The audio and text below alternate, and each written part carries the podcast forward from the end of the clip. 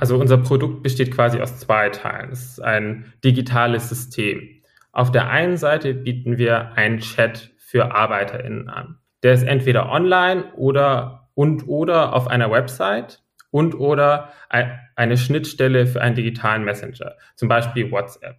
Das heißt, die ArbeiterInnen werden Schritt für Schritt in diesem Chat durch die Beschwerdeeinreichung geführt, also bekommen alle wichtigen Fragen gestellt und können auch Rückfragen stellen. Auf der anderen Seite stellen wir eine Plattform bereit für Unternehmen in der Textilindustrie, um die Beschwerden mit allen erforderlichen StakeholderInnen, also Interessensgruppen, zu verwalten und zu lösen.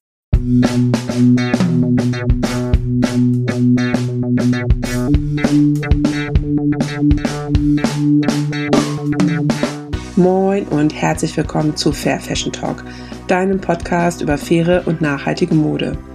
Ich bin Sabine Paulsen, deine Gastgeberin und ich freue mich sehr, dass du bei diesem Podcast wieder gelandet bist. Seit 2021 interviewe ich regelmäßig interessante Persönlichkeiten oder Organisationen aus dem Bereich Fair Fashion bzw. nachhaltige Mode. Es macht mir unheimlich viel Spaß, mein Wissen und meine Erfahrungen über mein Herzensthema mit dir zu teilen. Und vielleicht kann ich auch dich dadurch motivieren und dafür begeistern, diese wichtigen Themen in deinem Alltag mit einzubinden und zu berücksichtigen mit einer digitalen Softwarelösung etwas Sinnvolles erschaffen, einen Social Impact bewirken und Menschen dabei helfen, dass deren Stimme gehört wird.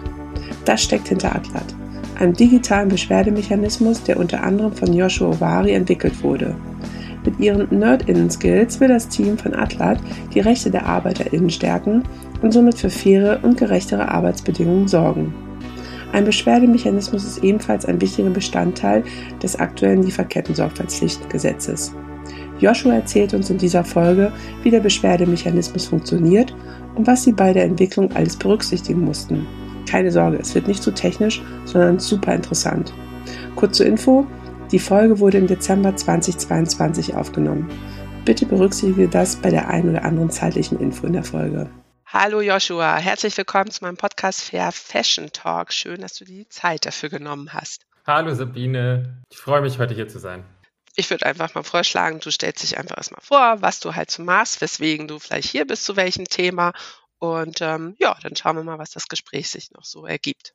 Hi, genau. Ich bin Joshua, ich bin Gründer von Atlat, Co-Gründer und Atlat ist ein digitales Beschwerdesystem, was Unternehmen dabei hilft, Menschenrechten in ihren globalen Lieferketten zu sichern. Das heißt, auf der einen Seite bieten wir Unternehmen eine Plattform, wo sie Beschwerden bearbeiten können und auf der anderen Seite helfen wir ArbeiterInnen dabei, Probleme zu melden. Okay. Und ähm, wie seid ihr darauf, obwohl spielen gerade schon so viele Fragen rum. Also einmal, wie, genau, wie ihr darauf gekommen seid, dass ihr das halt macht und ähm, mhm hat das schon was mit dem Lieferketten-Sorgfaltspflichtengesetz dann zu tun? Und ist es ja. nur für die, also eigentlich ist es ja ein Fair Fashion äh, Talk hier, aber klar, die Beschwerden äh, fallen natürlich nicht nur in der Textilindustrie an, die fallen auch in anderen Branchen an. Also wie seid ihr da so, mhm. oder habt ihr den Weg zu Atlat gefunden und habt euch das überlegt, das System? Okay, äh, das sind ja gleich mehrere Fragen. Ja, Zunächst, sorry. alles gut. Zunächst äh, zu uns als Team. Wir haben uns eigentlich über einen digitalen Wettbewerb kennengelernt. Ähm, der wurde von McKinsey damals veranstaltet und das ging über mehrere Wochen und da ist uns aufgefallen, zum einen, dass wir richtig gut zusammenarbeiten, dass wir uns gut verstehen und auch komplementäre Skills haben, also dass wir unterschiedliche Skills, ähm, Expertisen mitbringen, um ein digitales Produkt zu bauen und vor allem ist uns aufgefallen, dass uns die ähnlichen Themen bewegen. Also wir hatten alle zur selben Zeit quasi eine kleine Sinnkrise und haben uns gefragt, hey, warum wird denn so viel Technik nur für so privilegierte Bequemlichkeitsprobleme entwickelt? Wir sehen eben in der Software die Chance, globale Probleme sichtbar und lösbar zu machen. Aber Entwicklung neuer Technologien dient häufig rein Profitinteressen, wodurch irgendwie gesellschaftliche Interessen viel zu oft in den Hintergrund rücken und das wollen wir eben anders machen. Also wir wollen unsere Nerd-Innen-Skills, sage ich jetzt mal, unsere Software-Expertise für die gute Sache einsetzen. Genau, und wir sehen eben gerade in der Software zur Transformation von Lieferketten einen großen Hebel, einen wirkmächtigen Hebel. Und wie sind wir auf das Thema gekommen? Rund um die Diskussion ums Lieferkettengesetz haben wir uns ähm, überlegt, wie könnte man eben dieses Thema Beschwerdemechanismus digital abdecken. Und uns ist aufgefallen, dass die aktuellen Varianten, die es gibt für ArbeiterInnen, sich zu beschweren, nicht ausreichen. Was gibt es denn für Varianten, wenn es denn Beschwerdemöglichkeiten gibt? Also die erste Möglichkeit, das sind Ombudspersonen. Ich glaube, da liegen die Probleme auf der Hand. Da ist eine große Vertrauensbarriere da bei den beschwerdeführenden Personen, aber auch die Anonymität kann nicht gewahrt werden. Die zweite Möglichkeit, das sind Briefkästen, Letterboxes, wo Beschwerden quasi in den Briefkasten geworfen werden können. Auch hier liegen die Probleme auf der Hand. Das ist zum einen total ineffizient für alle Beteiligten, aber es geht auch total schnell mal eine Beschwerde verloren. Also es ist auch fehleranfällig.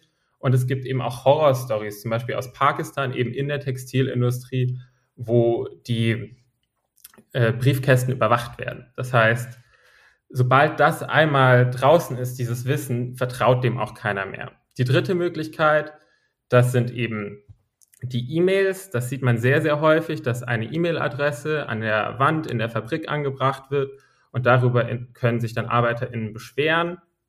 Per se auch ein nachvollziehbarer Ansatz, jedoch hakt es da auch an einigen Stellen. ArbeiterInnen haben zwar oft Smartphones, aber nutzen keine E-Mail-Adressen. Das haben wir in unserer Recherche festgestellt. Ähm, das andere ist, dass die E-Mail-Adressen eben total ohne jegliche Guidance kommen. Also wo geht das hin? Welche Fragen muss ich als ArbeiterInnen beantworten? Was passiert mit dieser Beschwerde? Wer bearbeitet die? Was sind die wichtigsten Informationen? Daher sehen wir das auch als nicht wirklich eine zugängliche, intuitive Lösung. Und die vierte Möglichkeit, sich zu beschweren, aktuell sind Hotlines. Die haben definitiv ihre Daseinsberechtigung, aber auch da gibt es verschiedene Probleme. Zum einen ist es allein schon für ArbeiterInnen eine Hürde, bei der Hotline einzurufen, aus verschiedenen Gründen. Also die eine Hürde sind einmal die Kosten, die andere Hürde sind auch hier dieses Vertrauensproblem. Mit wem spreche ich da? Wird meine, mein Telefonat vielleicht aufgezeichnet? Bei wem landet das? Und die andere Frage ist auch, will ich wirklich live mit jemandem sprechen über ein potenziell traumatisches Thema mit einer Person, die ich gar nicht kenne? Ja, und zudem gibt es leider noch das Problem bei Hotlines, dass oft äh, ArbeiterInnen, gerade in der Textilindustrie, in prekären Arbeitsverhältnissen MigrantInnen sind. Das heißt, das sind eigentlich die Gruppen, die am meisten Risiken, menschenrechtliche Risiken haben. Und die werden oft nicht bedacht. Teilweise werden die Hotlines sogar nur auf Englisch angeboten, nicht mal in der lokalen Amtssprache. Daher Hotlines sind auf jeden Fall berechtigt, also eine gute Vorgehensweise, aber nicht die perfekte Vorgehensweise. Und dazu wollen wir ein digitales Angebot bieten, was ArbeiterInnen da abholt, wo sie schon sind. Ja, es ist echt ein super komplexes Thema. Ne? Ich hatte dir eben ja auch schon erzählt, dass ich auch in so einer Arbeitsgruppe drin bin für einen mhm. globalen mhm. Grievance-Beschwerdemechanismus. Äh, und ähm, das ist Wahnsinn. Der, diese Arbeitsgruppe läuft seit 2020 und man ist noch lange nicht am Ende. Mhm. Und ähm, wie du eben schon sagst, ist genau, es gibt unterschiedliche Möglichkeiten, seine Beschwerde einzureichen, aber genau, man muss es, glaube ich, halt ähm, selber prüfen, okay, was ist sinnvoll, was ist effizient und das, glaube ich, dann auch noch länderspezifisch dann auch nochmal kategorisieren. Ähm, bevor Absolut. wir jetzt nochmal zu deinem System oder zu eurem System besser gesagt kommen, wie mhm. das funktioniert, habt ihr euch im Vorwege eigentlich auch mit anderen äh, sag mal, Beschwerdemechanismen, die es schon gibt, ausgetauscht? Also ich, mir fällt da jetzt halt ein, die Fairware Foundation zum Beispiel hat ein oder der Accord, also gut, dann schwerpunktmäßig ja. Bangladesch, dass ihr euch da Erfahrungen und ähm, ja, Best Practice Beispiel oder Learnings irgendwie geholt habt, um zu sehen, okay, was funktioniert, was funktioniert nicht und was könnt ihr davon nutzen? Absolut. Also der Akkord würde ja jetzt leicht abgewandelt, aber natürlich, dass diese Best Practices haben wir uns angeschaut, analysiert und eben auch da geschaut, was funktioniert gut und was funktioniert nicht so gut. Und gerade diese, diese Thematik der Zugangsbarrieren, das ist etwas, was uns wirklich am Herzen liegt, das zu reduzieren, also ArbeiterInnen das möglich zu machen, sich einfach in einfacher Sprache, in der lokalen Sprache, digital und schnell ähm, zu beschweren und eben auch alle Fragen zu beantworten. damit auch ArbeiterInnen Vertrauen in das Thema haben. Aber natürlich, wir sind im Austausch mit anderen Playern auf diesem Markt, würde ich jetzt mal sagen, oder mit anderen Institutionen, die ja ähnliche Interessen und ähnliche Anliegen haben. Und wir wollen uns auch mit denen austauschen und auch mit denen zusammenarbeiten, weil wir sehen, das Problem ist so riesig, das kann man auch nicht alleine lösen. Also keiner kann die Modeindustrie alleine transformieren. Ja. Ja, das stimmt. Aber dann erzähl doch jetzt erstmal, wie euer System funktioniert. Ähm, das würde mich jetzt echt mal wirklich interessieren.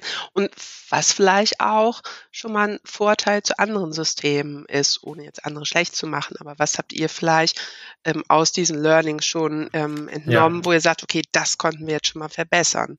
Mhm. Naja, auf der, also unser Produkt besteht quasi aus zwei Teilen. Es ist ein digitales System. Auf der einen Seite bieten wir einen Chat für ArbeiterInnen an. Der ist entweder online oder und oder auf einer Website und oder eine Schnittstelle für einen digitalen Messenger, zum Beispiel WhatsApp. Das heißt, die ArbeiterInnen werden Schritt für Schritt in diesem Chat durch die Beschwerdeeinreichung geführt, also bekommen alle wichtigen Fragen gestellt und können auch Rückfragen stellen. Ziel der Sache ist, die Zugangsbarrieren für die ArbeiterInnen eben zu reduzieren. Das heißt, eine einfache Sprache über Kanäle, die idealerweise schon bekannt sind und auch eine Anpassung an den kulturellen Kontext, also die Sprache und auch die Stichworte verwenden, die auch in der Kultur gut funktionieren. Und dafür führen wir auch immer eine Studie vor Ort und einen Test vor Ort durch mit ArbeiterInnen, wo eben nochmal quasi abgecheckt wird, welche Fragen treten in so einem Chat auf. Diese Chat-Interaktion wird dann automatisch übersetzt und es gibt auch die Möglichkeit, dass Arbeiter in Dateien, wie zum Beispiel Bilder teilen. Also wenn zum Beispiel eine Toilette kaputt ist, dass man ein Foto von der kaputten Toilette macht. Und die MitarbeiterInnen können auch dabei anonym bleiben.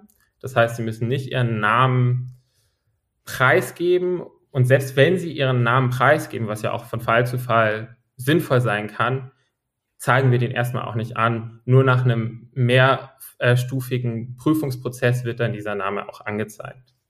Das ist die eine Seite der ArbeiterInnen. Auf der anderen Seite stellen wir eine Plattform bereit für Unternehmen in der Textilindustrie, um die Beschwerden mit allen erforderlichen StakeholderInnen, also Interessensgruppen, zu verwalten und zu lösen. Das heißt, zum Beispiel CSR-ManagerInnen, also so NachhaltigkeitsmanagerInnen, werden Schritt für Schritt durch die Überprüfung und durch die Lösungsprozesse Prozesse der Beschwerde geführt. Ein weiterer Vorteil ist, dass diese CSR-ManagerInnen automatisch Reports herunterladen können. Das heißt, sie müssen nicht sehr viel Zeit damit verbringen, lange und kompliziert diese Sachverhalte herunterzutippen, sondern können mit wenigen Klicks einen Report herunterladen, wo die wichtigsten Fakten zusammengefasst sind über die Beschwerde und können sich eigentlich auf den Teil ihrer Arbeit mit Impact fokussieren und das ist die Bearbeitung der Beschwerden. Zusätzlich bei dieser Zusammenarbeit mit Interessensgruppen ist auch noch ein Vorteil, dass wir ein sehr detailliertes Permissions Management haben, also so ein Berechtigungsmanagement, das auch quasi sehr detailliert eingestellt werden kann, wer sieht welche Information welche Informationen wollen wir vielleicht nicht zeigen, um die Anonymität des Arbeiters, der Arbeiterin nicht preiszugeben. Genau, und dann hattest du noch eine Frage ähm, im Hinblick auf die Konkurrenz, oder? Ähm, warte, jetzt also überlege ich auch gerade. Yes, das muss ich mir abgewöhnen, immer gleich mehrere Fragen zu stellen. Das, das funktioniert so nicht, wenn ich es auch vergesse. Warte, du hast noch der, die Funktion erklärt und genau. also genau, was ihr noch vielleicht schon angepasst habt im Vergleich zu anderen Systemen, die, wo ihr sagt, okay, da können wir schon einen Mehrwert bieten, so von wegen, okay, so momentan schießen ja auch diese mhm. Tools, sage ich mal, ja. so ein bisschen wie Pilze aus dem Boden. Wo ja. würdest du jetzt sagen, wenn es jetzt hier dein Pitch wäre, wo du sagst, okay, das ist jetzt der absolute Vorteil, wenn ihr Atlat nutzt? Ja, zunächst sind wir erstmal happy, dass viele Leute an dem Problem arbeiten, weil das heißt, ähm, dass die Relevanz des Themas gesehen wird. Ähm, wir sehen aber auf jeden Fall, dass ein Vorteil für Arbeiter, es viele Vorteile für ArbeiterInnen gibt, aber auch für die Modeunternehmen. Für die ArbeiterInnen ist es auf, ein, auf der einen Seite die Verfügbarkeit. Das heißt, sie können jederzeit und auch von jedem Ort mit einer Internetverbindung eine Beschwerde äh, erstellen. Das heißt, auch in einer geschützten Umgebung zu Hause beispielsweise. Oder eben in einem ruhigen Raum auf, im Badezimmer, wo vielleicht keiner einen beobachtet. Es ist ziemlich einfach, also die Integration in die Chat-Apps wie WhatsApp oder Facebook heißt zum einen, die ArbeiterInnen müssen keine neue App installieren und können sich auch in Umgebungen ähm, beschweren, die sie schon kennen oder eben alternativ auf unserer Webseite mit dem Webchat. Dann die Sprache ist ähm, bei uns auch berücksichtigt. Also es ist einfache Sprache und es ist auch automatisch alles übersetzt. Das heißt, der Prozess kann komplett in der Landessprache durchgeführt werden. Wir bieten auch Informationen für die ArbeiterInnen, also ein Material wie zum Beispiel Videos, Flyer, Plakate, um sich ständig über diesen Prozess informieren zu können und auch eben, wenn man sich beschweren möchte als ArbeiterIn, auch die wichtigsten Fragen direkt beantwortet zu bekommen. Wir haben eben auch in unserer Studie festgestellt, dass diese, diese Videos besonders gut funktionieren, weil die halt eben so einen ja, einfachen, zugänglichen Charakter haben und de, der wichtigste Vorteil für ArbeiterInnen ist natürlich die Anonymität, dass ähm, dieser echte Schutz möglich ist und dass kein Telefongespräch geführt werden muss, was sich oft eben weniger anonym anfühlt. Für die Modeunternehmen auf der anderen Seite ergeben sich auch Vorteile durch diese digitale Ausrichtung. Also zum einen es gibt eine Unabhängigkeit von Audits und ähm, auch eine Unabhängigkeit von Fabrikbesuchen, die ja nicht immer möglich sind, was Covid gezeigt hat ist auch kosteneffizienter natürlich. Also wenn weniger Fabrikbesuche durchgeführt werden müssen. Aber vor allem es geht es auch um diese, diesen Punkt Daten. Also in dem digitalen Verfahren kann auch sehr gut gemonitort und getrackt werden, ähm, welche Auswirkungen welche Initiative hat, was wie lange dauert. Und diese Berichte, die auch von der BAFA zum Beispiel fürs Lieferketten-Sorgfaltspflichtengesetz gefordert werden, können eben automatisiert generiert werden und sind eben eine Grundlage für diese jährliche Berichterstattung. Und zusätzlich kann auch die Nutzbarkeit und die Effektivität des Beschwerdeverfahrens immer überprüft werden. Also in Summe würde ich sagen, wir bieten Benutzerinnenfreundlichkeit für alle Parteien, also User Experience, das ist mein Background, und das, das ist auch das, was uns am Herzen liegt. Also auch für die Beschwerde bearbeitenden Personen, auch für die beschwerdeführenden Personen eine intuitive Lösung. Aber auch dieser Arbeiterinnenfokus ist etwas, was uns teilweise von anderen Lösungen, die eher aus dieser Rechtsecke kommen, ja ein bisschen abgrenzt. Wir machen Research und Tests vor Ort bei jedem neuen Land, das, in dem wir die Software ausrollen. Das heißt, wir wollen wirklich diesen Kontext verstehen, wir wollen Vertrauen schaffen und eben die Zugangsbarrieren senken. Und zusätzlich ist auch noch ein, ähm, eine Sache, die nicht jedes Beschwerdesystem abdeckt, dass wir eben unser System auch in der tieferen Lieferkette anbieten. Nicht nur im Tier One, sondern auch darüber hinausgehen. Okay, das sind schon mal einige Punkte, die durchaus überzeugend klingen. Ich habe jetzt noch mal ein bisschen ähm, eine Frage oder einige Fragen wahrscheinlich wieder zum Prozess an sich. Wie kann man sich das vorstellen? Weil du sagtest, der CSA oder die CSA-Managerin, die könnte dann einen Bericht runterladen. Wer prüft denn zum Beispiel eigentlich ähm, den Fall? Also Arbeiter XY reicht eine Beschwerde ein und ähm, die muss ja geprüft, überprüft werden. Äh, stimmt die? Inwiefern stimmt sie? Ähm, dazu wird wahrscheinlich ein Bericht geschrieben. Dann wird halt überlegt, okay, ähm, wie kann man, ähm, welche Maßnahmen kann man umsetzen, um dem Beschwerdeführer halt irgendwie äh, die Wiedergutmachung zukommen zu lassen und wie wird nachher geprüft, dass die Wiedergutmachung auch ausreichend ist. Also diese ganzen ähm, Steps, die dann noch zum Abschluss so einer Beschwerde führen.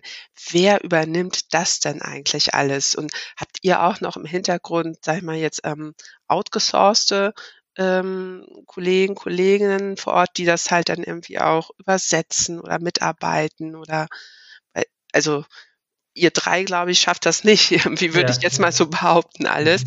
Ähm, da kannst du noch mal gerne ein bisschen mehr zu erzählen.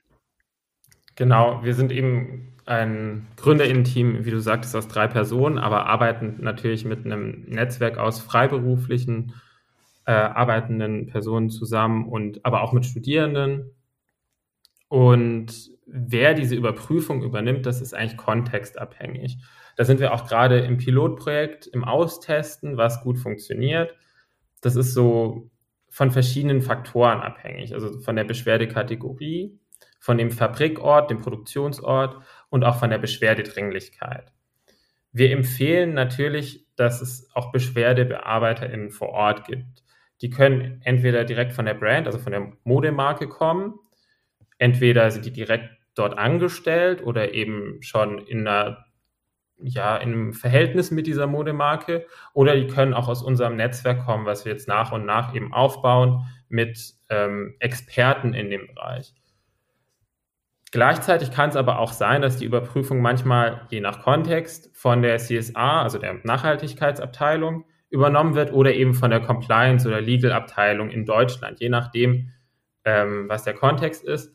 Was auch vorstellbar ist und wo wir auch in Gesprächen sind, ist, dass Gewerkschaften und oder NGOs dabei beraten können und auch in diesen Prozess involviert werden können. Aber da sind wir noch am Anfang und lernen da eben auch noch dazu, wie wir Gewerkschaften und oder NGOs einbinden können in diesen Prozess. Kennst du schon Yesango, The New Fair? Das ist unser Online-Shop für nachhaltige Produkte. Mit Yesango möchten wir nachhaltigen Brands eine weitere Plattform bieten, ihre Geschichte zu erzählen und dir wertvolle nachhaltige Produkte vorzustellen. Du findest neben Fair Fashion, nachhaltigen Schmuck, Schuhe, auch innovative und kreative Home- und Lifestyle-Artikel. Wir legen sehr viel Wert auf Transparenz und daher ist es uns wichtig, dir die Marken und deren Produkte mit interessanten Informationen vorzustellen und dich somit bei deinem bewussten Konsum zu unterstützen. Das ein oder andere Brand hast du vielleicht auch schon einmal in einem Interview in meinem Podcast gehört. Schau doch einfach mal vorbei. Vielleicht findest du bei Yesango dein neues Lieblingsbrand. Den Link findest du in den Show Notes. Ja, es müssen ja auch eigentlich schon Leute vor Ort sein, weil da hast du dann ja auch wieder die Sprachbarriere ähm, oder beziehungsweise auch die kulturellen Hintergründe. Das muss man ja, muss man ja so vieles Unterschiedliches berücksichtigen. Seid ihr denn ähm, nicht Nur im Hinblick auf die Sprachbarriere nochmal mhm. ähm, als Einwand kurz. Wir, also die Beschwerden werden automatisch übersetzt. Also das heißt, auch wenn eine beschwerdebearbeitende Person vor Ort ist, die quasi eingestellt wurde, nur um Beschwerden zu bearbeiten, dann ist das vor allem, weil sie den kulturellen Kontext sehr gut versteht und vielleicht auch geschult ist in diesem Bereich Beschwerdebearbeitung. Nichtsdestotrotz können auch zum Beispiel CSA-Teams aus Deutschland einen Einblick in diese Plattform haben und durch diese automatische ähm, Übersetzung auch einen guten Überblick bekommen, was passiert denn wirklich vor Ort, ohne jetzt einen Fabrikbesuch machen zu müssen. Mhm. Ja, klar, das genau. ist auf ja. jeden Fall hilfreich, ja. klar. Ja. Nee, ich dachte jetzt halt nur genau, wenn du dann halt jemanden vor Ort hast, äh, der, die sich da mit der Beschwerde, mit dem Beschwerdeführer, Beschwerdeführerin unterhält, ähm, da muss natürlich dann auch die sprachliche Ebene halt gegeben sein. Ne? Das ist natürlich dann auch immer ähm, finde ich so ein Must-Have, weil du da dann ja auch nicht unbedingt mit Englisch dann immer weiterkommst einfach. Ne? Ähm, und sag mal, sagt es jetzt auch Pilotprojekt, also ähm, habt ihr euch jetzt auch erstmal wahrscheinlich ein paar spezifische Länder ausgesucht, mit denen ihr anfangt, oder habt ihr schon ein großes Spektrum an Ländern, äh, die ihr auch bedient? Genau, das, die Frage ist relativ kurz beantwortet. Aktuell ist unser System in Vietnam. Und ähm, das ist auch das einzige Land, in dem wir gerade ähm, das Beschwerdesystem live haben. Aber natürlich wollen wir das auch in anderen Ländern anbieten, hm, um da einen maximalen Effekt zu erzielen. Und da ist eben entscheidend, wirklich strategisch auch auszuwählen, in welchen Ländern die Software ausgerollt wird. Und wir haben uns da auch mal ja, analysiert und Gedanken gemacht, wo macht das denn Sinn? Was sind denn die wichtigsten Länder in der Textilindustrie? Ähm, nach Importvolumina, nach Deutschland zum Beispiel, aber eben auch nach Umsetzbarkeit. Sprich, ähm, im Hinblick auf ähm, digitale Faktoren, rechtlichen, politischen Rahmen, wo ist die Relevanz groß, Human Rights Score. Und ähm, daher könnten wir uns jetzt nach Vietnam zum Beispiel gut vorstellen, auch in Pakistan, in der Türkei, in Bangladesch oder auch in Italien zum Beispiel, das System ähm, einzusetzen und auch wenn China beispielsweise super relevant ist für die Textilindustrie, würden wir damit wahrscheinlich erstmal noch abwarten, weil wir da eben sehr viele ähm, Herausforderungen sehen im Hinblick Hindernisse auf den auch, ja. Ja. Genau. Schade, das wäre nämlich jetzt so meine Frage, wie ihr das mit China und auch Myanmar zum Beispiel macht. Genau. Das sind ja wirklich ja. zwei sehr kritische Länder, aber auch Absolut. zwei sehr intensive Länder für die Textilbranche. Und das ist, glaube ich, bei jedem gerade ja. irgendwie so das große Hindernis, wie man da wirklich rangeht und wie man da halt ähm, so einen Beschwerdemechanismus umsetzen kann. Aber gut. Ähm, Wir sehen da, also ich gebe dir da vollkommen recht, die Relevanz China, Myanmar, ähm, da, da braucht es die Beschwerdemechanismen teilweise vielleicht sogar am dringlichsten. Ähm, gleichzeitig sehen wir halt eben Schritt für Schritt ähm, mit einem Plan an die Sache rangehen und eben mh, nach ein Land nach dem anderen mit eben diesem Ansatz wirklich immer auch eine Studie zu machen, einen Test zu machen und ähm, so vorzugehen, was, was diese verschiedenen Länder angeht. Klar, macht ja auch Sinn. Wie lange habt ihr jetzt erstmal den Vorlauf gehabt, bevor ihr in Vietnam das Programm ähm, ja, durchgeführt habt? Genau, wir haben im Mai unsere Firma gegründet, Mai diesen Jahres. Also hatten wir ein paar Monate Vorlauf und ähm, haben im Juni auch die Studie durchgeführt und aus der Studie dann quasi, also diesen Test MitarbeiterInnen vor Ort mit einer ähm, in, ja, Innovations- und Marktforschungsagentur aus Vietnam eben die aber auch einen Fokus im Bereich Operational Health and Safety, also ähm, Gesundheit, äh, Trainings auch schon hatte. Also wusste auch, wie man mit ArbeiterInnen in der Fabrik gut umgeht, ein vertrauensvolles Verhältnis in so einem Test schafft. Und äh, aus dieser Studie haben wir viele Erkenntnisse gezogen und daran eben nochmal angepasst. Beispiel im Hinblick aufs Framing. Im Deutschen heißt es ja im Gesetzestext Beschwerdemechanismus. Uns ist aufgefallen, dass in Vietnam das eben das Wort Beschwerde nicht ganz so positiv gesehen wird und auch nicht so sehr vertrauensvoll wirkt. Viel eher sprechen wir jetzt von Problemen, von Feedback melden, damit wir gemeinsam was verbessern können. Also dieses Framing, was tun wir da, auch nochmal ein bisschen anders angepasst im Kommunikationsmaterial, also in den Flyern, in den Postern, in den Videos. Genau. Und auch ein anderes Thema war, dass sich die Arbeiter in, an manchen Stellen im Hinblick auf die Anonymität und im Hinblick auch auf unseren alphanumerischen Code, den wir austeilen, damit sie ähm, anonym bleiben können und eben aber trotzdem Status-Updates bekommen und trotzdem Fragen stellen können im Beschwerdebearbeitungsprozess. Da hatten ArbeiterInnen Rückfragen, trotz der Flyer, trotz der ähm, Videos. Daher haben wir noch ja, Illustrationen erstellt und ja, GIFs-Videos, die das nochmal leichter erklären und die äh, wurden auch sehr gut akzeptiert. Also das sind wirklich diese, diese Tests, die wir da vor Ort durchführen, um nochmal so einen Reality-Check zu haben. Ja, und das, das ist quasi im Juni passiert und darauf haben wir jetzt nochmal die Software angepasst. Aber dann seid ihr ja trotzdem ziemlich schnell ähm, online gegangen. Ne? Also so viel Aufbauzeit hattet ihr dann gar nicht. Und ich denke auch, ja, also wir, wir haben schon davor angefangen, okay. an der Software zu okay. arbeiten. Also Alles die klar. ganze Corona-Zeit haben wir tatsächlich schon Requirements Engineering okay. und also Sachen betrieben und auch mit uns mit Organisationen ausgetauscht, das hätte ich vielleicht dazu sagen sollen. Genau. nee, im Mai eben gegründet, genau. Ja. Okay, ja, ja, aber ich denke auch irgendwann muss man dann auch einfach anfangen genau. und nicht nur Theorie halt ähm, genau. erarbeiten, sondern halt schauen, genau, wie kommt es halt dann an, einfach bei bei der Zielgruppe, bei den Stakeholdern, die es dann auch betrifft. Ne? Also das ist, glaube ich, relevant. Ähm, hattet ihr denn den äh, Beschwerdemechanismus wirklich im ähm, ähm, Schwerpunkt auf Basis für die Fashion-Industrie auch in, entwickelt? Oder habt ihr gesagt, naja gut, das Lieferketten-Sorgfaltspflichtengesetz, was ich persönlich auch manchmal immer vergesse, gilt natürlich nicht nur für die Fashion-Industrie, sondern halt ja für die gesamte Industrie. Also habt, musstet ihr da auch noch irgendwie was Spezielles berücksichtigen, dass es wirklich für ähm, sämtliche Industriebereiche gilt oder ähm, war das eigentlich nicht so relevant, dass ihr sagen konntet, okay, Beschwerdemechanismus egal, wer wo wie arbeitet, können wir so komplett abdecken.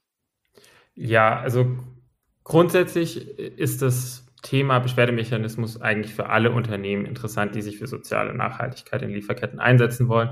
Das ist erstmal unabhängig von der Industrie. Besonders interessant ist es natürlich für die Unternehmen, die vom Lieferkettengesetz bzw. Lieferketten-Sorgfaltspflichtengesetz betroffen sind. Das heißt, auch nochmal als Erinnerung, das sind alle Unternehmen mit einem Hauptsitz in Deutschland, mit mehr als 3000 MitarbeiterInnen ab kommendem Jahr und mit mehr als 1000 MitarbeiterInnen ein Jahr später. Das sind circa 600 Unternehmen im ersten Schritt und circa 2900 Unternehmen im zweiten Schritt. Genau. Und dann hattest du ja die Frage gestellt, welche Branchen sind bei uns im Fokus? Für uns ist jetzt erstmal tatsächlich die Textilindustrie im Fokus. Warum haben wir das so ausgesucht?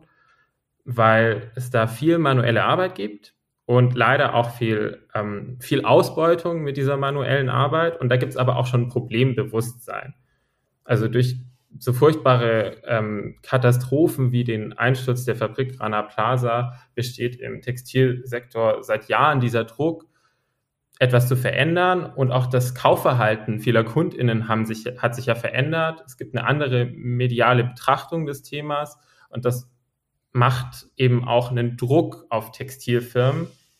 Und es gibt schon viele glaubhafte Bemühungen von Textilunternehmen, das sehen wir, um Lieferketten fairer zu gestalten, aber wir sehen eben, dass es da noch wirklich gute Softwarelösungen braucht und deswegen starten wir mit der Textilindustrie, sehen aber, dass wir das eben auch in weiteren Branchen anbieten könnten. Also zum Beispiel Lebensmittel oder auch im Bausektor, Elektrogeräte. Wir haben auch schon Gespräche geführt mit Teeherstellern und mit KeksherstellerInnen, Gleichzeitig sehen wir auch, dass es da unterschiedliche Herausforderungen gibt. Also jede Industrie kommt auch mit ihren eigenen Herausforderungen, mit ihren eigenen Fragen. Und das wollen wir eben auch gescheit ähm, oder ordentlich in der Software abbilden. Deswegen gehen wir auch da Schritt für Schritt ähm, vor. Okay. Und sag mal, hast du dann schon persönlich eigentlich ähm, vorher auch schon Erfahrung mit Fair Fashion und nachhaltiger Mode gehabt? Oder hast du dich da auch schon mit auseinandergesetzt, ähm, dass du da so gleich den Bezug zu hattest? Mhm. Ja, das ist eine gute Frage. Also es ist so, ich hatte auf jeden Fall als Privatperson ähm, ne, mich natürlich mit Fair Fashion auseinandergesetzt. Ich würde auch sagen, das ist so eine Art Problembewusstwerdungsprozess bei mir gewesen mein Problembewusstsein ist auch so mit der Zeit, eben auch mit diesen ganzen furchtbaren, tragischen Nachrichten gestiegen. Und ich habe mich auch in meiner Bachelorarbeiten vor 2016 war das, habe ich mich auch mit LOHAS beschäftigt, also Lifestyles of Health and Sustainability, so das Thema Zielgruppenansprache, was ist den Leuten wichtig, wenn sie nachhaltig konsumieren. Letztendlich ist mir dann aber auch aufgefallen, dass die größte Hebelwirkung eigentlich Unternehmen haben.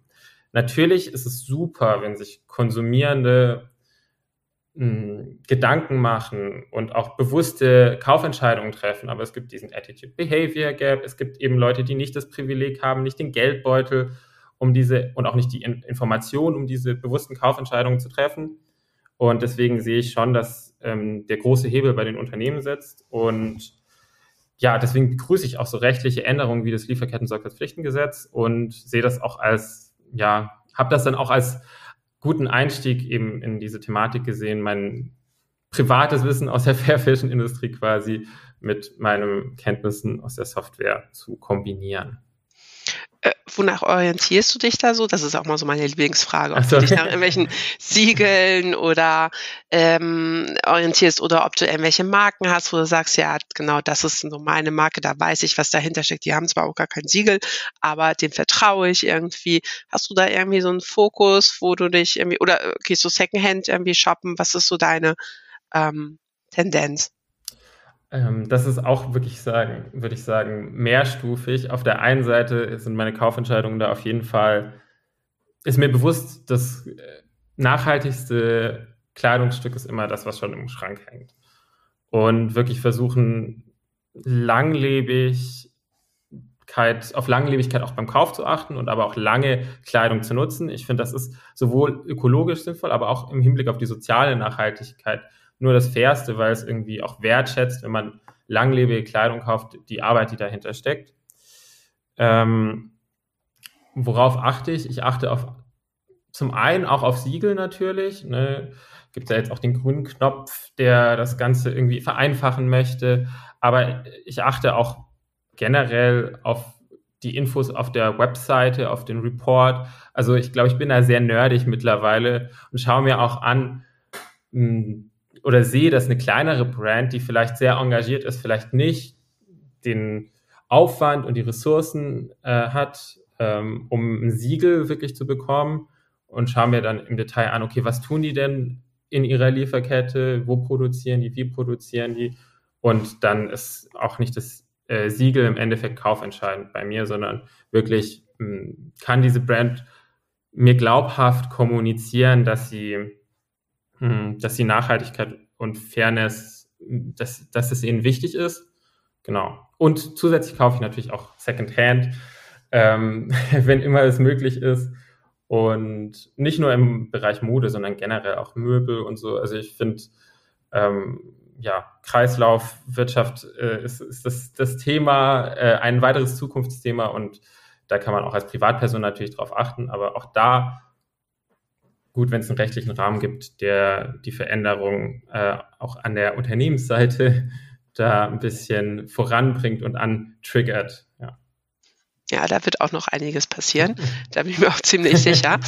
Jetzt noch einmal zurück zu Atlat. Ähm, ihr habt auch auf eurer Webseite ähm, so ein bisschen eure Vision, eure Werte auch irgendwie kommuniziert und orientiert euch auch an den Sustainability oder Sustainable Development Goals so ein bisschen. Vielleicht kannst du da noch mal ein bisschen was zu erzählen, worauf ihr euch da ähm, fokussiert habt und warum euch das so wichtig ist. Ja, total. Also grundsätzlich also unsere Mission oder unser Antrieb ist, jeder Beschwerde Gehör zu verschaffen. Also ich glaube, das ist so, warum wir daran arbeiten und so viel äh, Effort in das Thema stecken. Das heißt, wir, wie gesagt, wir sind NerdInnen, die ihre digitalen Skills für eine gute Sache nutzen wollen und wir sehen halt eben, dass Softwareentwicklung mit der Schaffung von sozialem Impact, also sozialer Wirkung vereinbart werden kann. Und unsere Vision, also unser Ziel, wo wir damit hinwollen, ist wirklich, die Rechte von ArbeiterInnen zu stärken. Und das ist eben ein langfristiges Ziel. Ne? Das geht auch über rechtliche Rahmenbedingungen eigentlich hinaus, also Arbeitsbedingungen verbessern. Und das zielt natürlich auf die ähm, Sustainable, die SDGs, die Sustainable Development Goals der Vereinten Nationen ein.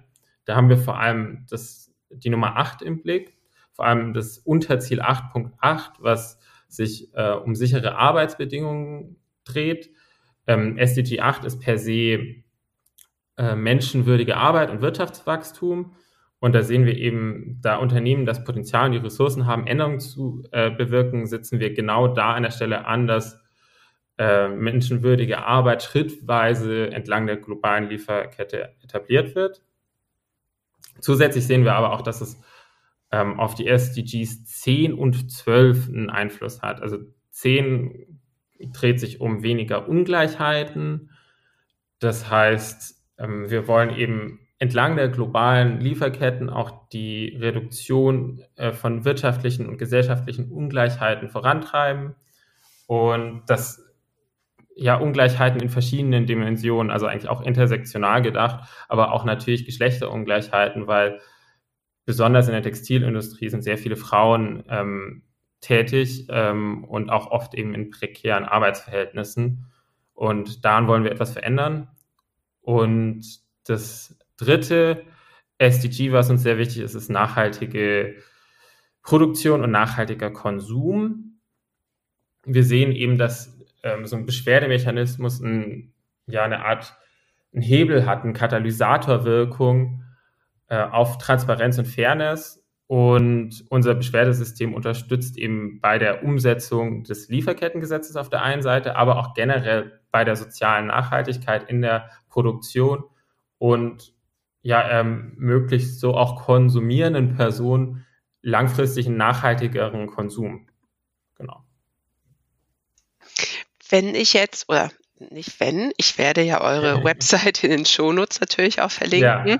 könnte dann jetzt ähm, jemand, der jetzt den Podcast hört, auf eure Webseite gehen und gucken, wie äh, der Beschwerdemechanismus bei euch funktioniert. Habt ihr da irgendwie so eine ähm, Testversion oder so? Weil ich glaube, das würde viele auch interessieren, der ZuhörerInnen.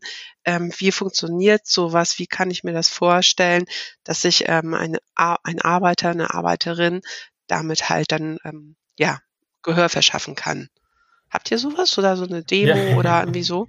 Absolut. Also wir haben auf unserer Website eine Erklärung des Prozesses zum einen und wir wollen die auch noch ein bisschen ähm, standardisieren im Hinblick auf das, äh, auf die Handreichung des BAFAs, also des ähm, Bundesamt für Ausfuhrkontrolle äh, und das quasi das Lieferketten-Sorgfaltspflichtengesetz äh, kontrollieren wird. Die ist vor einigen Wochen erschienen und äh, gerade dort wird eben auch eine, eine Verfahrensordnung gefordert. Das wussten wir schon davor, dass so etwas kommt, aber wir wollen uns wirklich nochmal an den Kriterien auch nochmal entlanghangeln und äh, auch so eine ähm, Verfahrensordnung visualisieren und bereitstellen. Und wir haben natürlich auch eine Demo-Version. Äh, auf unserer Website kann sich jeder melden, der daran interessiert ist. Und dann stellen wir die Software gerne vor. Ähm, genau, also wir aber gerne halt eben im persönlichen Gespräch, dass eben auch Rückfragen gestellt werden können. Genau. Okay, das klingt ja schon mal ganz gut, weil ich könnte mhm. mir das vorstellen, also wenn man so als Außenstehender da gar keinen Bezug zu hat, ja. möchte man natürlich mal gerne sehen, wie sowas dann irgendwie auch Klar. in real life dann einfach funktioniert.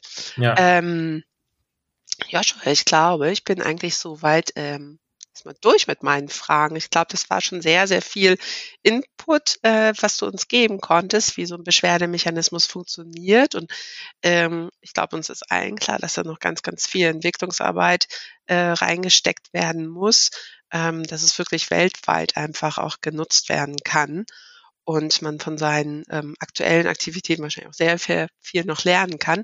Hast du sonst noch irgendwas, ähm, was ich dich jetzt noch nicht gefragt habe oder was du noch irgendwie äh, mitteilen möchtest, wo du meinst, das könnte jetzt noch total wichtig sein? Ich hätte tatsächlich noch eine Frage an dich mitgebracht. Ach so, okay, Und alles zwar, klar. Äh, du quasi als Textilindustrie-Expertin. Ich frage mich immer, wie man einen Gesinnungswandel oder einen Mindset-Shift im Hinblick auf Beschwerden etablieren kann wir müssen eigentlich immer erklären, dass keine Beschwerden per se nicht unbedingt ein gutes Zeichen sind, eher im Gegenteil, dass es eigentlich ein schlechtes Zeichen für die Wirksamkeit des Beschwerdemechanismus ist. Und viele Beschwerden sind per se eben auch kein schlechtes Zeichen, sondern eher ein positives Signal. Das wird auch in dieser BAFA-Handreichung, also äh, in der Handreichung des Amtes, was das Lieferkettengesetz kontrollieren wird, die Umsetzung des Lieferkettengesetzes, äh, da wird das auch erklärt, ähm, dass ja die Zugänglichkeit des Verfahrens eigentlich auch ähm, darüber ja, festgestellt werden kann, wie viele Beschwerden eingehen. Wie, wie denkst du, wie kann man das noch besser vermitteln, Unternehmen, dass viele Beschwerden eigentlich erstmal heißt, okay, Leute trauen sich zu beschweren, Leute ähm, fühlen sich sicher, dass sie teilhaben wollen, ihre Rechte durchsetzen wollen. Hm, wie kann man bei Unternehmen da zu einem Wandel führen? Also das Problem kenne ich tatsächlich auch und ich weiß noch, also vor Corona, ich war jetzt auch schon länger nicht mehr in Bangladesch, aber ja. wenn ich in Bangladesch unterwegs war in den Fabriken und mich dort natürlich auch erstmal, das wie gesagt, das ist schon jetzt wieder ein paar Jährchen her, ähm, um den internen Beschwerdemechanismus in einer Fabrik gekümmert habe und erstmal kontrolliert habe, ob der überhaupt vorhanden ist und ob er auch funktionell ist, habe ich tatsächlich auch immer mit den Fabrikbesitzern ähm, versucht, das Thema so aufzugreifen, dass ich halt gesagt habe, okay, seht es nicht als schlechtes ähm, oben oder als schlechtes Zeichen, wenn eine Beschwerde reinkommt. Es muss ja auch keine schlechte Beschwerde sein. Es kann ja auch ein positiver Vorschlag sein, einfach oder eine Idee, okay, kommt, ähm, ich, ich weiß es nicht, äh, wir möchten zum Mittag nicht immer nur ähm, keine Ahnung, die und die Suppe haben oder ich weiß nicht, also einfach auch Verbesserungsvorschläge. Es muss ja nicht immer was Negatives sein.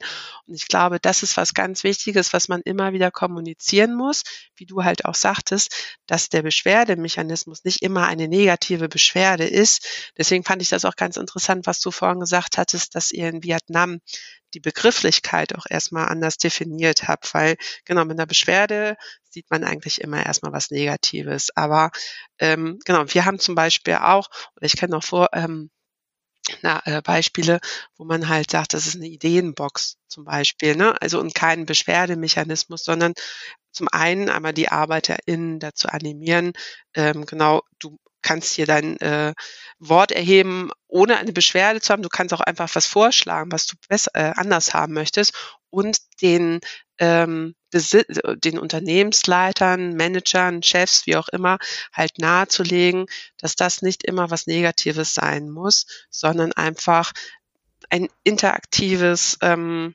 ja, Spiel halt ist und so die ArbeiterInnen halt auch ein bisschen das Gefühl bekommen, sie können mitwirken, vielleicht auch an den Prozessen in einer Fabrik. Und da sind wir wieder bei dem Thema einfach Kommunikation. Ich glaube, man muss das halt immer wieder halt als Beispiel auch anbringen und ähm, den halt die Angst nehmen, dass da jetzt halt ähm, negative Beschwerden und Mass eintrudeln werden, ähm, die dann eine schlechte Bewertung halt auch für die Fabrik irgendwie haben oder so.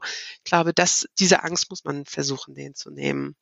Und, und das geht eigentlich immer nur durch Beispiele, durch immer wieder halt das Kommunizieren, ähm, was so ein Beschwerde, Problem, Feedback, Mechanismus, ja. wie er dann auch heißen mag, ja. ähm, einfach mit sich bringen kann. Ähm, wie gesagt, dass es halt nicht einfach immer nur was Schlechtes ist. Das ist, glaube ich, echt super wichtig. Aber das habt ihr, finde ich, mit Vietnam ja auch schon mal ganz gut soweit umgesetzt und berücksichtigt. Und dann muss man halt, also wie gesagt, in Bangladesch ist es nicht anders. Ne? Also ein Beschwerdemechanismus ist grundsätzlich erstmal ein rotes Tuch für die äh, Fabrikbesitzer, weil sie dann denken, oh mein Gott, äh, da kommen jetzt lauter Beschwerden auf mich und ich muss mich darum kümmern und ob sie gerechtfertigt oder nicht gerechtfertigt sind, das sind dann noch mal zwei andere Paar Schuhe.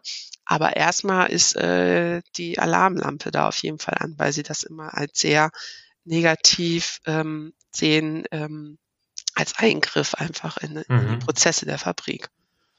Absolut. Ja. Ja, also äh, dem kann ich mich, glaube ich, nur anschließen. Ja, vielen Dank für die, für die Einschätzung. Ich glaube, ja, wie du sagtest, man muss einfach wirklich da auch aufs Framing achten generell. Wie, wie bringt man das Ganze rüber? Ja. Genau, ja, und die Definition und ähm, ja, und wenn man nachher Beispiele hat, das ist ja auch immer am besten, also so ja. Best Practice Beispiele, ähm, dass man halt zeigen kann, schau, sowas ist auch mal reingekommen, das vorgeschlagen wurde, weiß nicht, die Pausen irgendwie zu verändern oder weißt du, so Kleinigkeiten manchmal dann einfach nur oder mehr Mülleimer aufzustellen oder das ist ja nichts Schlimmes, aber kann schon manchmal helfen, ähm, um eine Situation in einer Fabrik zu verbessern so. Total, ne? total. Ja. Okay. Ja. Ach so, genau. Ich weiß nicht, vielleicht würde ich noch eins richtig stellen kurz. Ja, ich vorhin gerne. ja so gesagt hatte, ähm, dass Unternehmen viel mehr Hebel haben als konsumierende Personen. Auch, also jeder, der jetzt zuhört, nichtsdestotrotz, ich bin davon überzeugt, dass Unternehmen am größeren Hebel sitzen, aber ich finde es trotzdem super, wenn äh, Leute faire Mode einkaufen und bei ihren Kaufentscheidungen darauf achten, was sie da in ihre Tüte packen oder in ihren Warenkorb. Und genau, man kann auch, also für jeden Zuhörer, ihr könnt auch so aktiv werden eigentlich. Also zum einen könnt ihr natürlich, wenn ihr Unternehmen kennt, die für die so ein Beschwerdemechanismus relevant sein könnte, könnt ihr uns mit denen vernetzen. Wir sind Atlat, A-T-L-A-T, wie Atlas, nur mit T am Ende für Transparenz. Aber ihr könnt auch Petitionen unterschreiben. Und zwar wird ja auch das Lieferkettengesetz auf der europäischen Ebene diskutiert und da gibt es eben diese Initiative Lieferkettengesetz, die eben verschiedene Punkte fordert, äh, wie beispielsweise die Haftbarkeit, aber auch mehr Fokus auf umweltbezogene Risiken. Ähm, das ist eine äh, Kampagne einfach in eurer der Suchmaschine eurer Wahl. Äh, Initiative Lieferkettengesetz suchen, dann könnt ihr mit wenigen Klicks eben mh, hm, was Gutes bewirken. Und es gibt noch eine ganz tolle Kampagne von der äh, Fashion Revolution, äh, Good, Good Clothes, Fair Pay. Äh, die setzt sich für existenzsichernde Löhne ein in globalen Lieferketten. Auch da könnt ihr ganz einfach aktiv werden. Also ähm, ich, ich, wollte nicht demotivierend vorher klingen, als ich gesagt habe, Unternehmen sitzen am längeren Hebel. Man kann auch selber aktiv werden, wenn man sich jetzt für das Thema interessiert. Und genau dazu möchte ich auch jeden motivieren, natürlich. Das ist, möchte ich gesagt haben. das war nochmal ein ganz toller Appell, Joshua. Ja. Also genau, äh, ich habe gerade nochmal ganz viel notiert, welche Links ich jetzt auch in den Shownotes so. setzen muss natürlich. Irgendwie, aber absolut wichtig und ja. absolut richtig. Das hat alles damit zu tun. Das hängt alles miteinander zusammen. Und ähm, genau, natürlich haben Unternehmen große Hebelwirkung, aber wie du schon sagst, die Kunden, die Kundinnen auf jeden Fall auch, weil ich glaube, es macht schon einen Unterschied, ob ich nun Bikini von einer Fast Fashion Marke, äh, wieso Bikini? Wie komme ich jetzt auf Bikini? Ich weiß es nicht. ähm, wir haben äh, Dezember, ähm, egal. Wishful also, thinking. Genau, genau, wahrscheinlich ein T-Shirt, da wechsle ich mal zum T-Shirt, ein T-Shirt von einer Fast Fashion Marke oder von einer Fair Fashion Marke kaufe. Das macht auf jeden Fall den großen Unterschied und ähm, hat einen großen, großen Impact auf jeden Fall. Und ähm, ja, vielen Dank nochmal für den Appell auf jeden Fall. Und ähm, ja, dann würde ich äh, sagen, dann sind wir soweit erstmal durch. Ich wünsche euch ganz, ganz viel Erfolg noch mit Atlat und ähm, bin ganz gespannt auf eure weiteren Entwicklungen und ähm, welche Länder ihr dann so als nächstes macht. Und ähm, ja, würde mich freuen, wenn du mich da auf dem Laufenden auch ein bisschen hältst. Vielleicht machen wir dann nochmal wieder eine Update-Folge oder so, ähm, was sich so in den nächsten Monaten entwickelt hat. Und ähm, das könnte ich mir auch gut vorstellen. Und dann wünsche ich dir erstmal einen schönen Abend.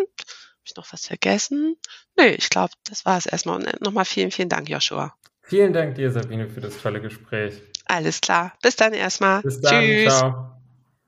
Das war Fair Fashion Talk, der Podcast rund um das Thema nachhaltige Mode. Das Gespräch mit Joshua hat mir mal wieder gezeigt, wie komplex so ein Beschwerdemechanismus ist. Er muss gut durchdacht sein, damit er auch wirklich funktioniert. Es ist unglaublich wichtig, die unterschiedlichen kulturellen Einflüsse zu berücksichtigen, damit alle ArbeiterInnen einen barrierefreien Zugang erlangen können. Wenn dir diese Folge gefallen und dich inspiriert hat, dann freue ich mich, wenn du Fair Fashion Talk abonnierst, eine Bewertung hinterlässt und ihn in deinem Netzwerk teilst. Weitere Informationen findest du in den Shownotes und auf www.fairfashiontalk.de. Gerne kannst du mir auch deine Fragen und Anregungen zusenden. Ich freue mich über jede Art von Feedback und auf jeden Fall freue ich mich, wenn du bei der nächsten Folge wieder dabei bist.